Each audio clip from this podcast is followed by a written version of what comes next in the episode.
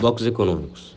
Os blocos econômicos são associações criadas entre os países para que eles estabeleçam relações entre si.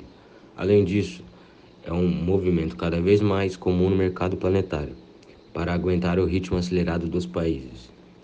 A formação dos blocos econômicos tem por objetivo criar condições de dinamizar e intensificar a economia no mundo globalizado. Ao participarem dos blocos econômicos, os países aumentam o alcance de seus produtos e serviços para outros lugares, uma grande vantagem advinda dessa cooperação. Vantagens: melhor custo dos produtos como consequência de maior produção para atender o mercado consumidor. Umas das desvantagens são perdas de soberania nacional, enfraquecimento do multinacionalismo perante o regionalismo criado por blocos comerciais cada dia mais potentes. ALCA, Área de Livre Comércio das Américas. A ALCA, Área de Livre Comércio das Américas, nasceu de uma proposição apresentada em 1994 na Cúpula das Américas, realizada em Miami, nos Estados Unidos. Nessa reunião, 34 chefes de Estado do continente americano conheceram a intenção estadunidense de formar uma área de livre comércio com todos os países americanos principal objetivo da proposta é a progressiva eliminação das barreiras ao comércio e ao investimento entre os países americanos, com exceção de Cuba. Os blocos econômicos na modalidade zona ou área de livre comércio visam exclusivamente a redução ou eliminação de tarifas aduaneiras entre os países membros do bloco. Esse tipo de acordo não prevê a livre circulação de pessoas, investimentos e serviços dentro do bloco, ou seja, é um acordo estritamente comercial. Histórico: Durante a década de 1994 até o início dos anos 2000, a ALCA atravessou um intenso período de negociações. Neste debate, os Estados Unidos visualiza o eminente bloco econômico como possibilidade de ampliação dos mercados e ganho de competitividade em relação a outros blocos econômicos, como a já sólida União Europeia. No entanto, a previsão de consolidar o bloco até 2005 não se efetivou. As severas críticas ao modelo proposto pelos Estados Unidos e as possíveis consequências para os países subdesenvolvidos motivaram o adiamento da efetivação da proposta. América Rica e América Pobre.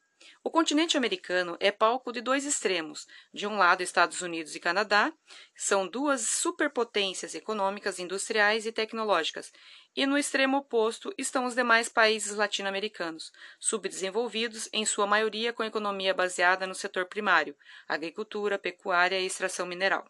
Essa disparidade econômica é foco da principal discussão em torno da efetivação da área de livre comércio das Américas.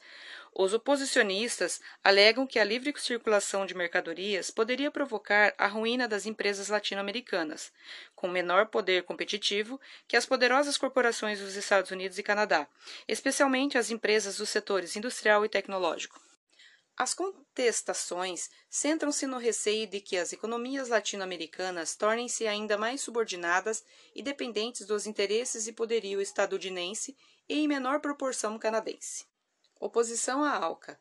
Os membros de blocos econômicos regionais, como o Mercosul e a Comunidade Andina, têm buscado ampliar e consolidar a integração comercial intrabloco, além de unificar os discursos e intenções como forma de fortalecer a sua capacidade de negociação com o gigante estadunidense.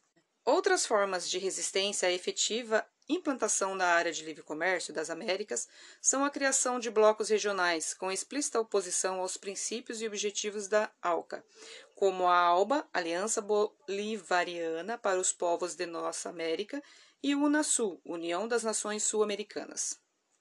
As críticas à implantação da ALCA, no entanto, não parte apenas das nações subdesenvolvidas, Sindicatos e trabalhadores estadunidenses também manifestaram-se em oposição à efetivação do bloco. Segundo essas organizações, há grande possibilidade de redução de emprego nos Estados Unidos e Canadá, como consequência da transferência de empresas para os países subdesenvolvidos, onde os salários são mais reduzidos. Até 2017, a ALCA não havia entrado em funcionamento e permanecia o cenário em que países americanos possuem altas taxas de importação e exportação de produtos, além de diversas disputas comerciais em análise e julgamento na Organização Mundial do Comércio, a OMC. Qual a importância da ALCA para a economia? Caso seja implantado, a ALCA será um dos mais influentes blocos econômicos do mundo, tendo a soma do PIB, Produto Interno Bruto, dos países segmentados atingindo 12,6 trilhões. O montante é superior ao PIB irado pela União Europeia. Por que alguns países não aderiram à ALCA?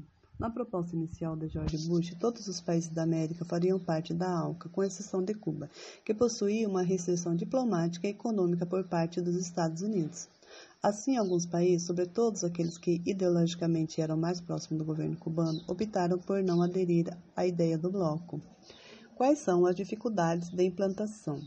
Bem, a maior dificuldade é que os Estados americanos apresentam estruturas sociais, políticas e econômicas muito diferentes entre si. Sendo assim, uma abertura de mercado tal qual seria prevista traria resultados e consequências diversas para cada uma das nações.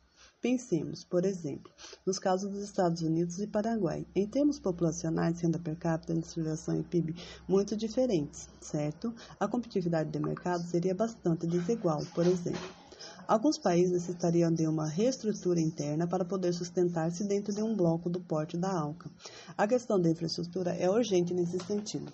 Apenas como exemplo, os setores de energia e de transporte em vários países demandariam investimentos bilionários. Nós brasileiros estamos inclusos nesse grupo. A princípio, o Brasil era a favor de uma efetivação gradual das ideias propostas nas reuniões, assim como outros países. O país também prevê dificuldades em sua integração no bloco. No caso brasileiro, o especialista afirma que uma grande parte das empresas não estão no mesmo patamar de desenvolvimento quanto a comparadas às corporações estadunidenses, por exemplo. Se compararmos os setores da química, eletrônica, informática e de bens de consumo, o Brasil está em desvantagem frente às economias mais desenvolvidas. A menos que o país realize investimentos pesados a curto prazo na infraestrutura e nas tecnologias necessárias.